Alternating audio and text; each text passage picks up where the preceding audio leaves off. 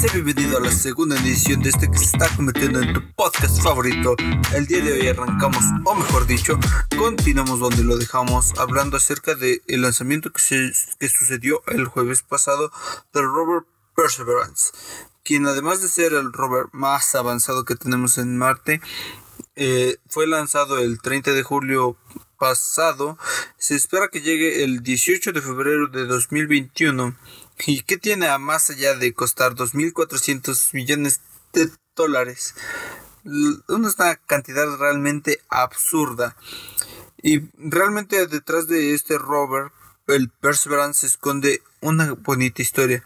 Pues hablemos un poquito acerca de lo que fue el primer rover, que es el Opportunity. El Opportunity, como bien lo dice su nombre, es la oportunidad que se le da al ser humano para poder explorar un nuevo planeta. Y este fue lanzado el 7 de julio de 2003, llegando el 25 de enero del 2004. Después de el del Opportunity, llega el Curiosity, que es la curiosidad que tiene o que va adquiriendo el ser humano al explorar estos nuevos planetas. Este fuera lanzado el 26 de noviembre del 2011 llegando el 6 de agosto del 2012. Esta parece ser una bonita historia, tiene un bonito trasfondo porque hablamos de la oportunidad que se le dio al ser humano y la curiosidad que nació en él para poder explorar así nuevos planetas. Y llegamos al 2020, en donde se lanza el Perseverance, que es la perseverancia del ser humano frente a el adquirir este conocimiento de un nuevo planeta. Y este fue lanzado así como lo mencioné el 30 de julio del 2020 en donde la, la NASA gracias al poderío del Atlas 5 llega y cuál es el objetivo de este Perseverance pues llegará al cráter Yesero que es en Marte, obviamente, y por lo menos al menos un año marciano que son 710 alrededor de 710 terrestres solo para buscar cualquier tipo de bioseñal. O sea literalmente mandamos un rover a solo buscar cualquier tipo de vida. Conociendo cualquier tipo de vida podríamos decir que conocemos marcianos obviamente. Es una es un tipo de vida que viene de de Marte, entonces ya se le conocería como marciano. No creo que encontremos lo que se especula que es un marciano, un, un ser con, con mucho, mucho de humano realmente, que tiene todo este tipo de, de, de forma, por así llamarlo, una forma humana. Lo que se espera que se encuentre en bacterias, que con que se lleguen a encontrar bacterias, entonces ya, ya sería un logro porque prácticamente aparte de reescribir todos los factores que son necesarios para para, para que se forme la vida entonces obtendríamos conocimiento de que allá afuera existe vida. Es algo muy muy interesante pero aparte de todo eso tiene que desplegar el Ingenuity que es prácticamente un helicóptero que nos va a ayudar a conocer cómo van a, cómo funcionan los métodos de exploración en este planeta, si deben de ser precisamente terrestres o cómo se comportan los, los transportes aéreos. Imagínate llegar a Marte y también tener helicópteros allá y todo ese tipo de aeronaves, porque el desplazamiento por aire siempre es un poco más rápido. Y, y eh, quiero corregir, o bueno, quiero argumentar bueno, sí corregir, porque ah, la semana pasada hablábamos del inicio de esta, entre comillas, nueva carrera espacial por controlar lo que va a ser el planeta rojo, o mejor dicho, quién va a ser el planeta rojo, porque discutíamos que Estados Unidos había declarado la luna como tierra estadounidense, en donde básicamente iba a trabajar la Space Force. Muy, muy chido el nombre y todo. Pero y esto no se trató de solamente una coincidencia. Y sí, mencioné que me parecía raro, pero he, investigado bien, por así decirlo. Y es que resulta que el método que se tiene, actualmente se tienen dos métodos para llegar al planeta rojo. Que es este, uno es la por la órbita de transferencia de Hoffman y otro es por medio de fuerza bruta. Sí, el más común que se utiliza es la transferencia de Hoffman. De hecho, es realmente el único porque el otro que mencioné aún se está como que estudiando, se podría decir que aún se está estudiando. Pero este, este sucede no precisamente en nuestra época del año en la que estamos, sino que sucede cada 26 meses, digamos a partir de ahorita otros 26 meses. Que son, ¿cuánto, cuánto son? Dos, dos años, dos meses. Entonces, si dentro de dos años, dos meses, a menos que se cambie el otro método que aún se está explorando o dando a conocer, se está conociendo paulatinamente y esperemos que llegue a ser viable. Entonces veríamos dentro de dos años, dos meses, probablemente, no creo que sea por parte de la NASA porque dentro de, o bueno, en dos años, dos meses es prácticamente imposible desarrollar algún otro vehículo o, otro tipo de, de misión hacia Marte probablemente veamos alguna algún satélite o alguna misión ya por parte de SpaceX, pero tota-, sería totalmente de forma de forma privada. Y de ahí tenemos que pasar a la sección de noticias que ya, bueno, ya es a partir de ahora es como que la sección definida de noticias.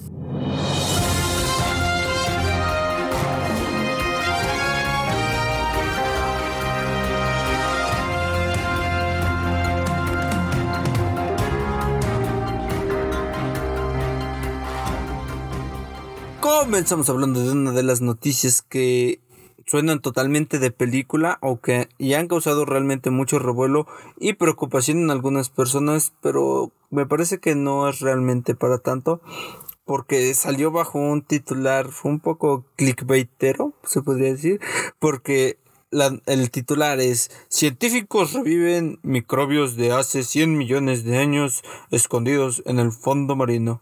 Y sí, técnicamente fueron revividos por parte de la agencia por parte de la Agencia de Ciencia y Tecnología de la Tierra y el Mar de Japón. Estamos viendo últimamente muchos avances japoneses y envió un equipo de investigadores liderados por Yuri Morono con el objetivo de analizar microbios que se encontraban en las profundidades de los sedimentos del sur del Océano del Pacífico. Los científicos especulan que sobrevivieron porque tuvieron suficiente oxígeno todo este día, todo este tiempo, que fueron 100 millones de años, pero realmente no estaban muertos. Como bien lo acabo de mencionar, sobrevivieron, entonces nunca estuvieron muertos, estaban como que inactivos, son obviamente microbios que no necesitan, o bueno, sí necesitan oxígeno para vivir, pero uh, aguantan diversas, unas condiciones muy, muy extremas. Entonces se, especuló, o bueno, ya confirmado, tuvieron suficiente oxígeno para vivir dentro, o bueno, dentro de estas arcillas que rascaron que porque se perforó el fondo marino a una profundidad de algo así como 6 kilómetros y se rescataron unas de estas muestras de arcilla las cuales estuvieron activas durante la era de los dinosaurios. Y fueron una vez rescatados fueron incubados por 557 días en un ambiente seguro aislado en un laboratorio en donde se les suministró nutrientes, oxígeno y todo para que no murieran porque repito, no estaban tal cual muertos, sino que estaban como en un arduo descanso, en una hibernación. Y los rescatamos y esto nos ayuda a llegar a poder conocer cómo fue la vida antes, cómo eran porque al estar todo el tiempo, todo este tiempo inactivos se conservaron a como eran antes. Recordemos que los sedimentos ayudan a la creación igual de lo que son los fósiles. Entonces, ahí estaremos pendientes de qué es lo que se desarrolla posteriormente. Si es que, digamos, consiguen aislar algún ADN para obtener más información de cómo era la vida primitiva. Después, después de todo esto pasamos a lo que va a ser la simulación de un viaje en el tiempo. Porque sí, teóricamente, teóricamente se ha conseguido simular un viaje en el tiempo. ¿Y qué es lo primero que se descubrió de esto? Es que el efecto mariposa en el mundo cuántico no existe. Como que no existe en el mundo cuántico. O sea, probablemente exista una macroescala. Recordemos que las leyes de la física clásica no rigen al universo cuántico o las leyes de la física general, sino que las clásicas rigen a lo que nosotros conocemos o, lo macro, vaya. Pues eh, en 1900, para entremos un poco en contexto, perdón. En 1952, Ray Bradbury publicó una historia de ciencia ficción llamada A Son of Thunder. En ella nos cuenta cómo es que el personaje usó una máquina del tiempo para viajar al pasado donde pisó una mariposa y al regresar al presente encontró un mundo completamente diferente. El efecto mariposa se refiere a la sensibilidad que tienen los sistemas complejos y dinámicos a sus condiciones iniciales. Investigador investigadores acaban de hacer que una computadora cuántica simule todo este tipo de consecuencias de los viajes del tiempo. El resultado fue sorprendente. Al menos se confirmó, como ya dije, que en el ámbito cuántico no existe un efecto mariposa. Descubrimos que nuestro mundo sobrevive, lo que significa que no hay efecto mariposa en la mecánica cuántica, describió Nikolai Steve, físico teórico del Laboratorio Nacional de los Álamos. Sorprendentemente, cuando todos los qubits regresaron al presente, parecían inalterados o pareciera que la realidad los había autocorregido. Descubrimos que la noción del caos en la física clásica y en la mecánica cuántica debe de entenderse de una manera diferente. Esto fue lo que dijo, repito, Nikolai Sanswin, que básicamente, como ya mencioné, hace a hincapié a diferenciar cómo va a funcionar este, este efecto mariposa dentro del el universo. Un reino, no, no es un reino, sino como que la parte cuántica, lo, lo más pequeño, la física fundamental y cómo funciona a lo macro. No va a funcionar de la misma manera. Así que lo que se hizo en este experimento fue, como bien sabemos, los procesadores por superposición cuántica hicieron que se desfasara tan solo un milisegundo. Con un milisegundo que se, que se desfasa, prácticamente ya conocemos que es un viaje en el tiempo, porque estuvieron en dos lugares al mismo tiempo. Entonces, en el momento de estar desfasados, se determina cómo es que llegan al futuro. No sé, creo que no me di entender bastante bien. Pero eh, haré un como que un especial más adelante. No un especial. Hablaremos de la computación cuántica y todo esto. Pero eso es lo que descubrió. Igual esto nos hace pensar en el libre albedrío. Nos hace filosofar cómo funciona el libre albedrío. Porque al no existir como que el efecto mariposa nos está diciendo que no, que ya todo está totalmente trazado, porque por mucho que cambiemos el pasado, ya estaba escrito entonces que íbamos a cambiar el pasado. Y nos hace filosofar de, ¿realmente tendremos un, un libre albedrío? ¿O ya está todo escrito? Porque al menos en lo mundo macro todo está regido por constantes y demás situaciones. Y nos, repito, nos hace pensar cómo, cómo será que ¿Cómo será que si ya está todo trazado tenemos un destino fijo o eh, realmente tenemos un libre albedrío? Mm, más adelante esperemos que prácticamente ya tuvimos como que el primer viaje en el tiempo prácticamente ya a como que muy grandes rasgos. No sé si se le llame un viaje en el tiempo. Si lo fue algo así más o menos pero nos deja con aún más dudas. Entonces no creo que se abandone la investigación y seguiremos escuchando más de cómo son los viajes en el tiempo. De ahí pasamos a una noticia muy importante porque hace dos meses nos, bueno, obviamente yo creo que se acuerdan, hace tan solo dos meses todos estábamos emocionados que por primera vez estaba lanzando la cápsula, una cápsula desde el suelo estadounidense a la agencia internacional, o bueno, la Estación Internacional Espacial, por parte o de la mano de SpaceX, que fue lanzada y oficialmente regresaron qué bueno que ya regresaron los astronautas Robert Bejen y Douglas Hurley, que regresaron a la Tierra este domingo que pasó, después de estar dos meses en la Agencia Espacial Internacional. De ahí también tenemos que hablar acerca de cómo la una inteligencia artificial descubrió una galaxia recién nacida. Como bien sabemos, cada vez el desarrollo de estas redes neuronales, porque no solo es como un programa que se ejecutó, o, muchos dicen, en bueno, muchos programadores dicen, nada más son muchos ifs, else, if, else, if, else, porque es toda una, una red neuronal que ha descubierto con en trabajo con el telescopio Hubble como una, una galaxia recién nacida, se podría decir, porque ha descubierto una galaxia con una abundancia baja de oxígeno, o mejor dicho, la, la galaxia que tiene la menor abundancia de oxígeno conocida hasta la fecha. Eh, normalmente mm, la evidencia más fuerte de que una galaxia es joven es por es la la cómo decirlo la presencia de oxígeno indica que tanto o qué tanto tiempo de vida tienen las estrellas que la conforman.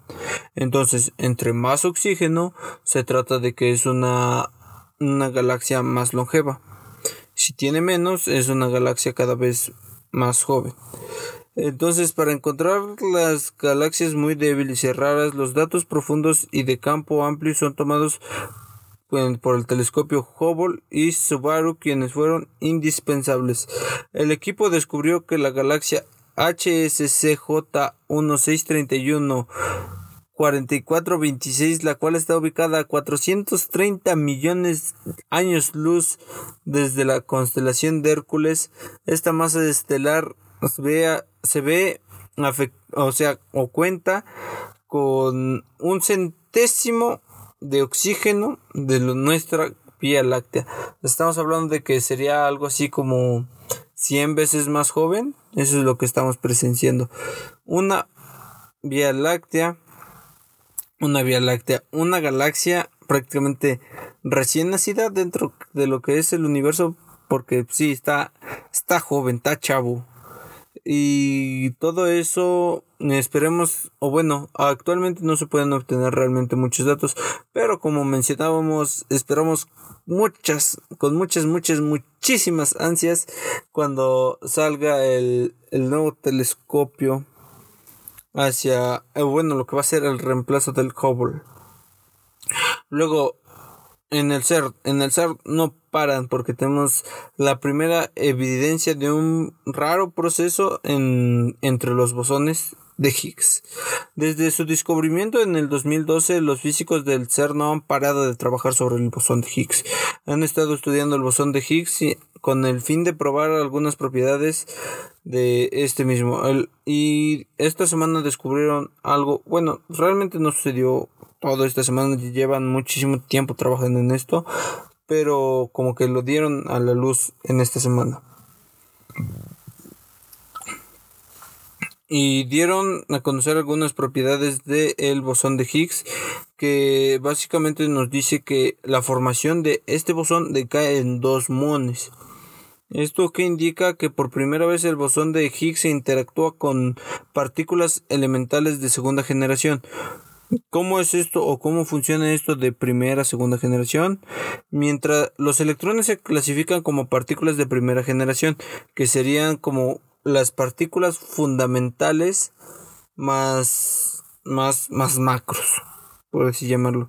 Entrarían electrones, protones, neutrones, y me parece que incluso los quarks.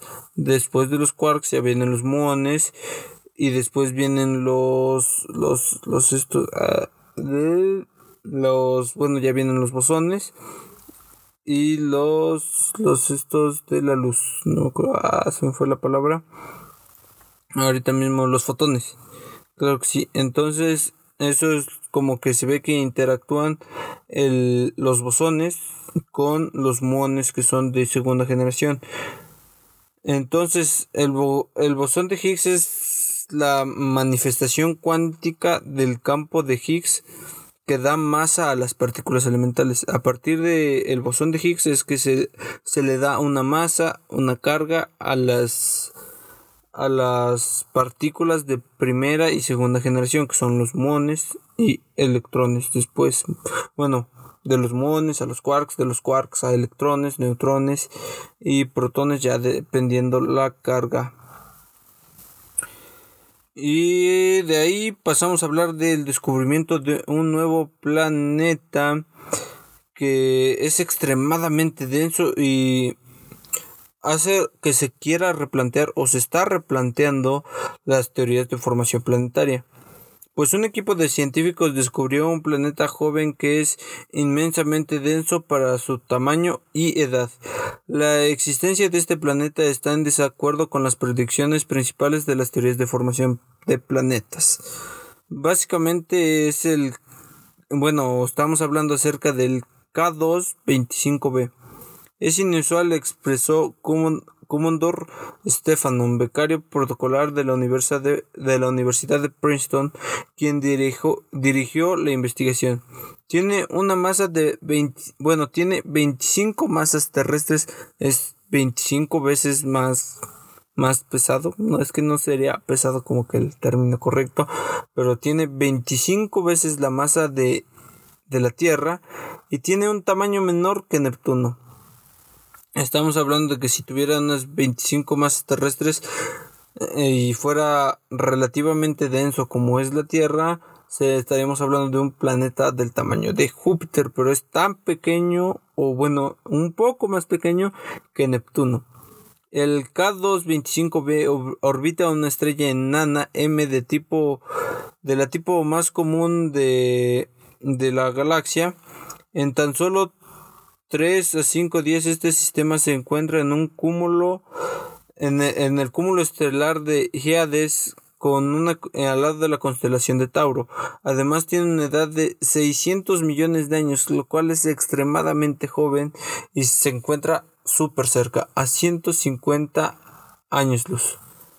Desde la Tierra, claro que sí. Y astrónomos predicen que los planetas gigantes que se, se forman a ensamblar eh, que se forman en ensamblar primero es un de un modelo o bueno, primero se forma el núcleo, que es de 5 a 10 veces la masa de la Tierra.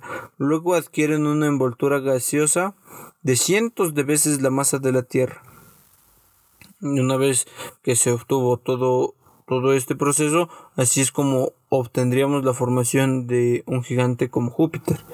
Pero sin embargo, el K225b rompe todas estas reglas de la formación planetaria, pues no está formado de una manera convencional porque como digo tiene 25 veces la masa de la Tierra y tan solo es un poco menor que Neptuno. Entonces hace que todo su núcleo sea sólido y tenga una enorme densidad al tener mucha masa dentro de un cuerpo tan pequeño y básicamente esas son las noticias más interesantes que tuvimos en esta semana. Y pasamos a desarrollar el tema de esta semana, que estaremos hablando de fármacos. Comenzamos hablando de fármacos y el tema de esa, y como ya mencioné, el tema es los fármacos, o mejor conocido actualmente, o muchos lo conocen coloquialmente como los medicamentos. Y esto es un tema extremadamente complejo, involucra mucha química, biología, anatomía, cómo funciona nuestro cuerpo. Y evidentemente hay, es como que muy complejo, ¿no? Entonces, comencemos hablando. La RAE define un fármaco como la sustancia que sirve para prevenir una enfermedad, reducir sus efectos sobre el organismo o para evitar algún dolor físico o incluso no físico, sino que también hay medicamentos que son para la mente. Y este, y quiero reiterar, este es un tema extremadamente complicado, pues involucra una gran variedad de temas. Y no nos meteremos en muchos detalles técnicos, pues conforme vayamos paulatinamente avanzando en esto, en la edición, o bueno, en estos podcasts, conforme se vaya aumentando el numerito que tenemos ahí de título, iremos tocando temas más complejos. Y quiero que se tenga un punto de, de referencia a dónde regresar. Si digamos en el podcast 500 digo, ah, no, pues yo recuerdo que lo mencioné en el número 2. Ah, pues regrésate, escucha el número 2, lo que dije, quizás eh, hasta te diga el minuto y todo. Quiero que eh, tener como que este punto de referencia. Una vez dicho todo esto, quiero aclarar que no soy ningún químico espectacular. Pero igual en un futuro llegaremos a hablar de cómo es que la química es de las tres ciencias principales, bueno, del, sí, como que principales de tronco común que son biología, física y química. Química es como que la más, más, más compleja, a mi parecer, la verdad. Entonces, incluso entre ellos tienen como que sus peleas siempre porque un químico purista siempre te va a decir, no, los ingenieros químicos no saben química, o los, este, los químicos farmacobiólogos solo saben hacer sus medicinas y ese tipo de cosas. Entonces ellos desde por sí tienen como que su pelea interna. Paulatinamente iremos avanzando de en estos temas. Cómo es que la química, a mi parecer, está, está como que muy quemada de que es la más compleja, todos dicen, ah, no, física, hermosa por la teoría. Pero lleva una de matemáticas, para todo debe de tener una fórmula. O bueno, no precisamente una fórmula, digamos, siempre lleva como que su expresión, su trasfondo matemático, y eso es lo que hacen los físicos. De todo lo que tú ves, son, lo reflejan en números. Entonces, la química después será como que muy fundamental. Pero antes hablemos, como ya es costumbre, o se va a hacer costumbre aquí, hablemos un poco de historia. Comenzamos en la sección de historia, hablando de acerca de, bueno, la historia de los fármacos. Comienzan con el griego galeno, alrededor del año 130 o 200 después de Cristo, que es donde proviene la formación galénica y evidentemente en un principio no se creaban grandes soluciones químicas, sino que se hablaba de herbalogía o lo que hoy conocemos como es con el naturista, todo lo que se dice y es con y bueno, una fórmula galénica consiste en la fórmula o la forma adecuada de preparar, dosificar, administrar esto esta mezcla. Es una mezcla homogénea, se echaban diversos componentes se molían y es lo que se conocía y lo que se conocía en ese entonces con fármaco ya te lo tomabas como ahora mismo en un tecito en un ungüento es un ungüento también podría ser. Y eso es como que la primer antecedente de medicación que se tiene. Después pasamos a la cultura romana en donde se administraban distintas sustancias para curar algunas enfermedades como la gripa y así que tú, tú y demás, pero aún no era como tal un, un proceso de químico o algo similar. Pero algo sucede, algo interesante sucede en la Edad Media, que es donde se un médico se empieza a separar de un farmacéutico. Bueno, sabemos que antes un, un médico era también barbero, era muchas cosas. Y entonces ahora, afortunadamente, como que se quitó la carga de ser un farmacéutico, digamos, él ya no tenía que hacer las medicinas, por lo menos ya se las daban, y es como de, ah, aparte de cortar pelo y me tengo que no me preocupo por hacer mi medicina. Pero el primer fármaco químico lo obtenemos en 1820 gracias al alemán Friedrich Waller que calentó un compuesto inorgánico de cianato de amonio y consiguió producir áurea, que anteriormente solo se había conseguido aislar a partir de la orina. Esta vez lo hizo totalmente de un proceso, o bueno, a partir de un proceso químico. Dice así como las... Y todo esto pasa gracias a las fórmulas galénicas, que es un método, como ya lo mencioné, para obtener una mezcla totalmente homogénea de algún medicamento. Y en 1940 es cuando totalmente, o bueno, se industrializa todo el proceso de la creación de los fármacos para ya no solo la gripa, sino muchísimas, muchísimas enfermedades y, y diversos tratamientos. Y aquí cerramos la sección de historia. Gracias a la sección de noticia por participar. Ahora mismo pasamos a contar los siguientes datos de cómo es o cómo es la clasificación de los medicamentos. No podemos o no vamos a entrar ahora mismo en detalles muy técnicos porque es como que meterse en terreno peligroso. Al menos de momento. Poco a poco iremos agarrando callo en esto y nos iremos adentrando en lo más profundo porque ahora mismo no hablaremos digamos ah no pues este medicamento está hecho de tal aminoácido de tal cosa basado en tal proteína para el o contrarrestar ese determinado virus y comencemos hablando acerca de la especialidad farmacéutica o el primer tipo de medicamento el que encontramos es por su especialidad farmacéutica que nos habla acerca de o bueno está dividido en cómo es que fue fabricado este medicamento por su destinamiento hacia alguna enfermedad en específico, digamos, si es específicamente para contrarrestar la gripe, entonces su especialidad farmacéutica va a ser el área de la gripe, ¿no? Después tenemos por su fórmula magistral que está destinado a determinado tipo de personas. Digamos, hay medicamentos que si una persona es alérgica al paracetamol, un ejemplo, aparte de temblar el doctor, porque paracetamol, ¿quién es alérgico al paracetamol? Pues hay personas que quizás lo sean, no lo sé, no conozco a nadie por lo menos. Entonces, eh, lo que debe de hacer este doctor es que hay como hay medicamentos, fármacos que están divididos por su fórmula magistral que son para personas personas que son alérgicas que al paracetamol y tienen una determinada enfermedad. Entonces ahí es donde entra la clasificación por su fórmula magistral. El preparado o fórmula, esto ya es como que algo muy específico porque es el medicamento elaborado y garantizado por un fármaco o bajo su dirección, como el sello de la casa. Digamos, de Bayer, el sello de la casa, podríamos decir que es aspirina. Las aspirinas son como que el sello de Bayer. Entonces, de ahí tenemos como que los medicamentos que están en desarrollo o en etapa de investigación. Ahora mismo tenemos muchísimos medicamentos debido a esta pandemia que nos está azotando.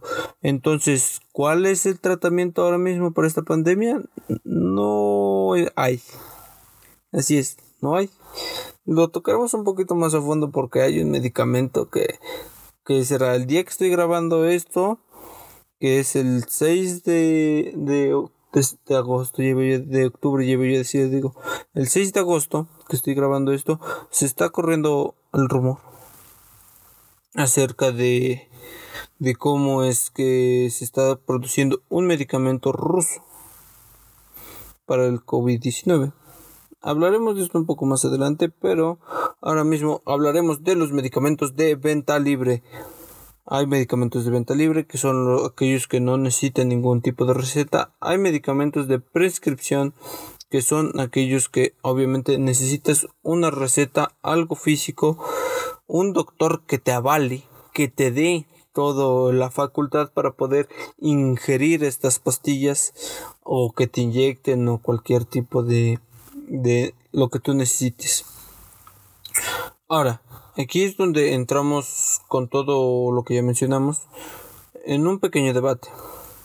Hay personas que prefieren medicamentos de patente o genéricos. Aquellos medicamentos de patente son los que llevaron una investigación propia de laboratorio y de que los comercializa. Digamos, Bayer para desarrollar la aspirina trabajó tantos, tantos, tantos años y tuvo su patente, lo patentó. Una patente dura 20 años. Después de esos 20 años su medicamento se vuelve totalmente global. A mí me parece correcto, como ya lo habíamos mencionado, la competencia siempre es sana. Digamos, si tú te esforzaste, tuviste esos 20 años de ganancia para ti. Si digamos alguien alguien aparte reproducía exactamente tu tu medicamento. Entonces, ¿qué es lo que pasaba? ¿Qué es lo que era? Era un, un hurto, básicamente, los derechos de autor, el copyright. Entonces, ahí ya es, se meten en temas muy ilegales. Si alguien durante esos 20 años que tenía de patente Bayer hubiera duplicado la aspirina, entonces se tendría derecho a, demandar básicamente porque tiene su copyright. Pero una vez pasan estos 20 años, y se reproduce la misma, el mismo medicamento, es totalmente legal. ¿Por qué? Porque ya se venció la patente, el tiempo que tuviste de tus ganancias de haber creado todo eso se vuelve global para que haya más competencia. No precisamente lo hacen por competencia, sino como para poder beneficiar a la humanidad con un pequeño detallito de que, ah, pues digamos, no, es, no tiene la misma marca, no tiene la misma cajita bonita, tiene una caja gris, fea, pero es exactamente el mismo medicamento. De esto ya hay grandes personajes que han hablado de ello, como el Dr. B, que ya hablan acerca de que mm, básicamente no, bueno, da igual que sea de patente o sea genérico, porque al final tienen el mismo método de acción y tienen el mismo el mismo como cómo llamarlo es que el término correcto sería el mismo agente o sea como que la misma fórmula química para que se para que actúe en tu cuerpo y contrarreste lo que te esté afectando. Ahora también tenemos como una clasificación de los medicamentos, los fármacos, a partir de su vía de administración. Tenemos la administración oral, que puede ser tu suerito, tranquilamente, tu tecito y una pastilla, que es muy, muy común. Te digo, lo más común es que tengas pastillas. Sí, siempre lo más común es que tengas una pastilla.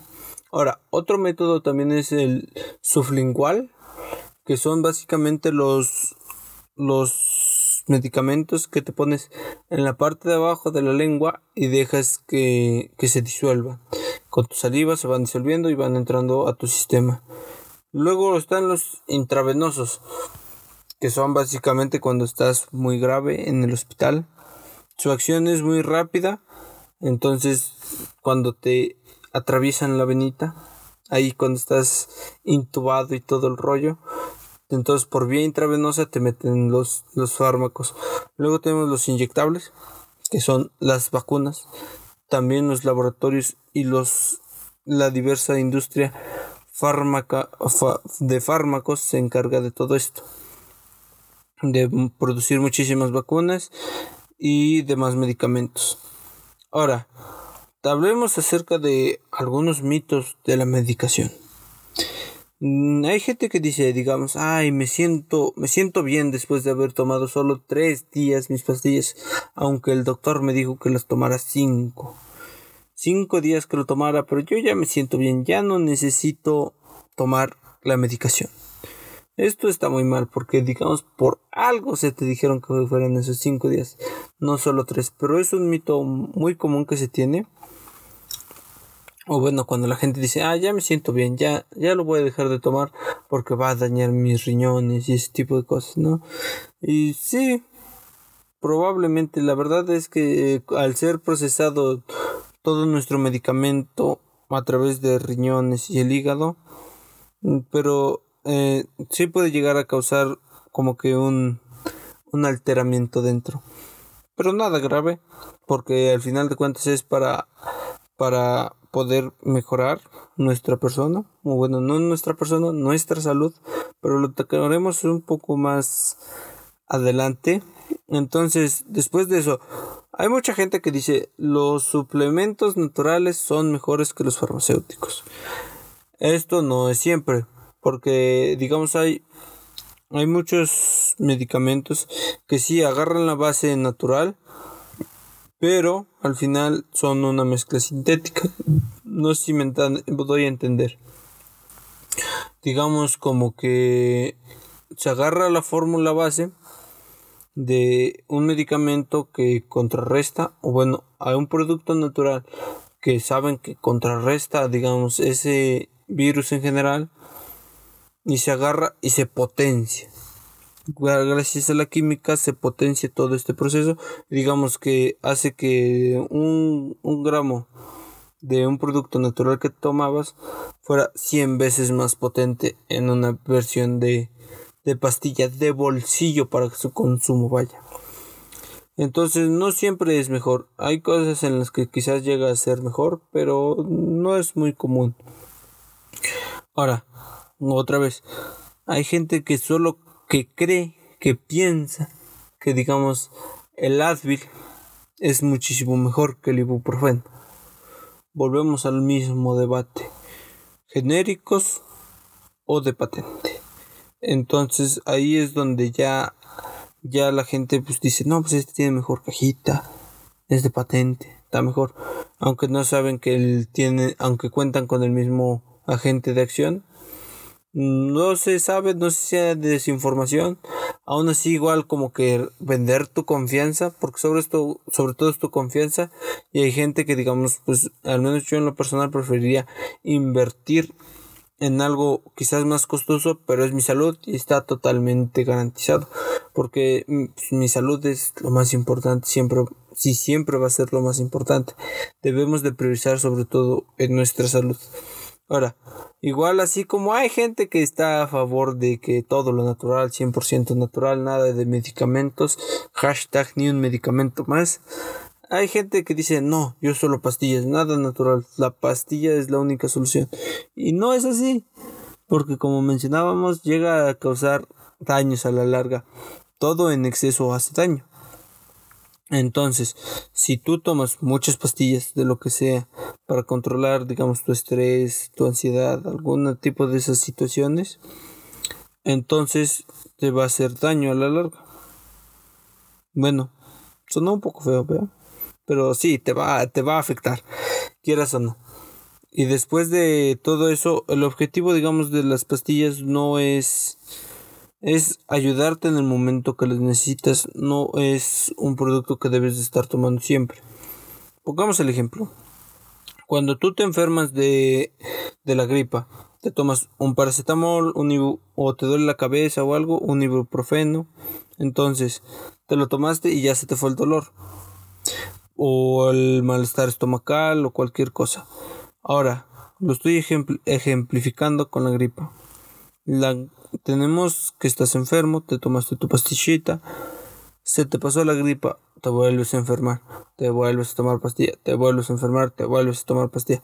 ¿Está bien? No, la verdad es que no está nada bien. La idea es que una vez te recuperaste puedas cambiar tu, tu hábito. Si tú sabes que te estás enfermando constantemente, para empezar ya debiste de haber acudido a tu médico. Eso está mal. Y si no has acudido a tu médico, es como de tú mismo, por pura lógica, debes decir, no, no me están ayudando realmente las pastillas, me ayudan a combatirlo en el momento, pero a la larga no puedo mantenerme así. No, no sé si me doy a entender. Bueno, creo que sí, sí es muy claro el mensaje. Después de todo este proceso, ¿qué es lo que voy a hacer? digamos, si yo sé que mm, no puedo estar tomando siempre pastilla, pastilla, voy a generar el hábito de beberme un jugo de naranja. La vitamina me va a ayudar. Entonces, ¿qué haces? Empiezas a fortalecerte a ti mismo para que ese, cuando llegue ese virus, tú seas más fuerte y lo puedas aguantar. Entonces ya no te enfermes constantemente. Y eso es como que unos pequeños mitos que se tiene de la medicación. Ahora, tenemos que hablar acerca de cómo funcionan estos. Digamos, tú te tomaste tu pastilla, respeta, o conociste los diversos métodos que tienes para ingerir un medicamento, te lo tomaste y digamos, en este caso pondremos el ejemplo del proceso de funcionamiento del ibuprofeno. El, el ibuprofeno es el antiinflamatorio más comercial que digamos lo que hace dentro de tu cuerpo una vez tomaste la pastillita es que el ibuprofeno da una inhibición periférica a la síntesis de posgladinas subsiguiente a la inhibición de ciclo, ciclosigenasa del ibuprofeno inhibe la migración de leucocitaria a las áreas inflamadas, impidiendo la liberación de leucocitos de citoquinas y otras moléculas que actúan sobre respectos nocioceptivos, que es básicamente lo que dije que reduce la segregación de sustancias hacia la parte inflamada. Como que atonta nuestra parte, esa parte de generar sustancias que vayan inflamando nuestro cuerpo. Entonces paulatinamente va a hacer que frenen, que frenen, que frenen. Y el ibuprofeno absorbe rápidamente el tacto, o bueno, una vez lo tomaste, se absorbe rápidamente en nuestra flora gastrointestinal, presentando picos de concentraciones plasmáticas una o dos horas después de la administración. Por eso es que, digamos, se toma cada ocho horas, porque tiene como que un pico de efectividad y un pico, o bueno, una parte donde va subiendo, un pico que es el punto más alto en donde está en su máxima efectividad y donde va bajando paulatinamente. Este, en el caso del ibuprofeno, es de una a dos horas, dependiendo tu cuerpo, claro está, tu metabolismo.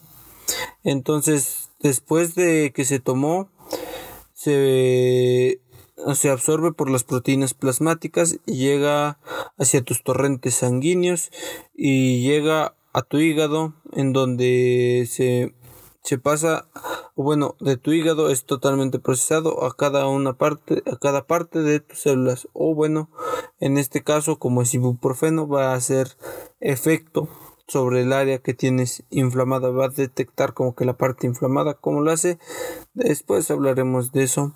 Detecta como que la parte inflamada y actúa sobre la parte inflamada.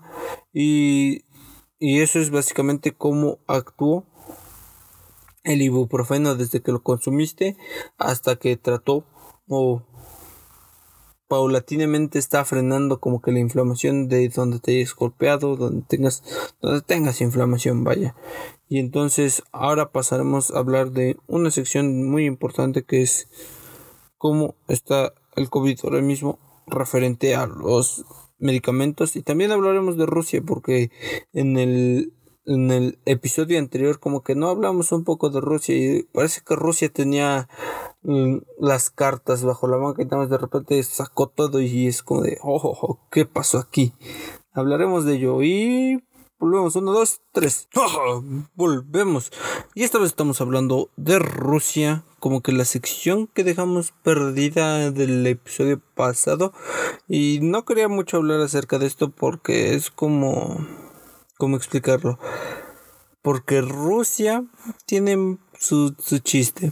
Y ahorita que salió con lo de su vacuna, su vacuna, o sea, su vacuna, literalmente hablábamos que la semana pasada no tenía prácticamente nada más que solo acusaciones de ser hacker. Porque en AstraZeneca tenía, tenían malware por ahí en sus computadoras de que, o bueno, tenían malware ruso y evidentemente toda la Secretaría rusa trabaja para el gobierno ruso. Entonces, sí, los rusos hackearon la vacuna, lo que pareciera ser que AstraZeneca ya tenía, o Pfizer, incluso me parece que igual hackearon a Pfizer, entonces ellos ya lo tienen. Ahora, si ya lo tienen, es, entonces ¿qué decidieron? Decidieron saltarse todos los procesos bueno, no todos, sí hicieron varias pruebas, pero no hicieron la fase 3, que es en la que se encuentran todos, que son probar con unas 10.000 personas, alrededor de 10.000 personas de diversas partes del, del mundo, y solo lo van a aplicar, o bueno, directamente sacar, saltaron a la parte de vacunación, a la parte de vacunación masiva. Y esto es bueno, es malo, ¿Por qué está como que la gente diciendo no, no, no, no, no, aún no es tiempo? Sí se están saltando todas estas pruebas y no me parece que el presidente Putin esté dispuesto a arriesgar o bueno, dispuesto a matar a toda su gente porque mataría a más de uno seguro entonces no creo que esté dispuesto a arriesgarlo, pero es como de la última salida que tenemos. No, no entendería como por qué no esperaría. Quizás el decir, no, yo fui el primero que tuvo la vacuna. ¿Y qué opina la Organización Mundial de la Salud? De momento no ha dicho prácticamente nada porque no está aprobada. En lo personal, a mí no me parece una buena idea. Se tienen que hacer las suficientes pruebas para que sea totalmente seguro. La semana pasada hablábamos de cómo es que todo el proceso de aprobación para una vacuna. En lo personal, si FDA lo aprueba, que me vacunen, porque es por parte de FDA. Pero viniendo de Rosa, como que no me da tan buena espina. No porque los rusos no sepan hacer las cosas o algo, pero no me genera mucha confianza. Esperaremos que viene de ahí. Así que igual tenemos antes todo. No solo sacaron su vacuna, sino sacaron un medicamento. A lo que viene el tema de esta semana, claramente todo estaba planeado, el Avifavir, que es el medicamento ruso que quiere comercializar no solo en Rusia, sino en Latinoamérica, que es para combatir el coronavirus. ¿Está comprobado? No. No tiene prácticamente ningún estudio de que esté comprobado que funciona. Está hecho a partir del Faviparir, que es un un medicamento que se utilizó para combatir la influenza, todavía se utiliza para combatir la influencia, entonces del favi, favipiravir pasamos al afibavir, avifavir. Entonces eh, es un medicamento ruso que no tiene ningún estudio a su favor y no creo que lo lleguemos a ver. Pero recordemos que si hay un tratamiento que solo tiene Estados Unidos, que es el, rem, el remdesivir. Recordemos que el remdesivir ya existía, pero Estados Unidos compró todo el remdesivir. De aquí hasta octubre me parece, compró todo el remdesivir, que es el medicamento de la farmacéutica Gilead Science, que es el primero en ser aprobado por parte de FDA como un tratamiento oficial para el COVID-19.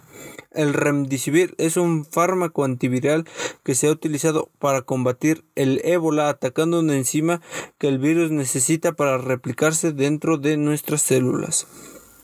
Entonces, básicamente el remdesivir, esta noticia ya tiene como a partir del primero de mayo, primero 2 de mayo más o menos.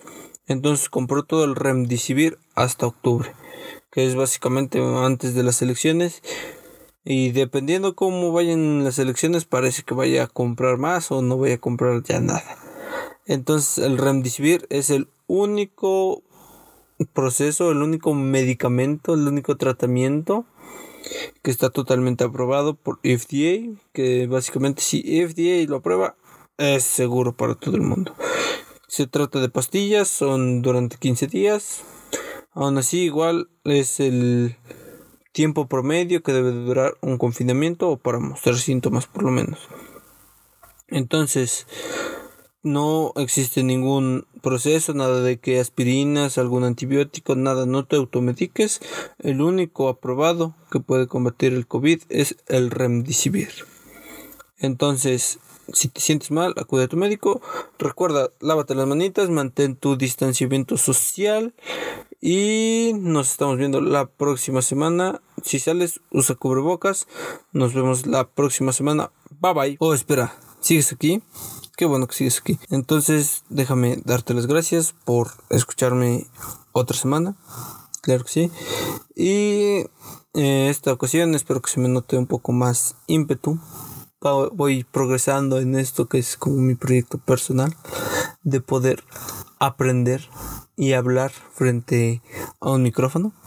Creo que lo estoy haciendo cada vez un poco mejor. Y gracias y nos vemos. Ah, por cierto, no olvides pasarte por mi Reddit. Encuentro en Reddit. Igual sígueme en Spotify, iTunes y todas las redes sociales que puedas. Nos vemos. Bye bye.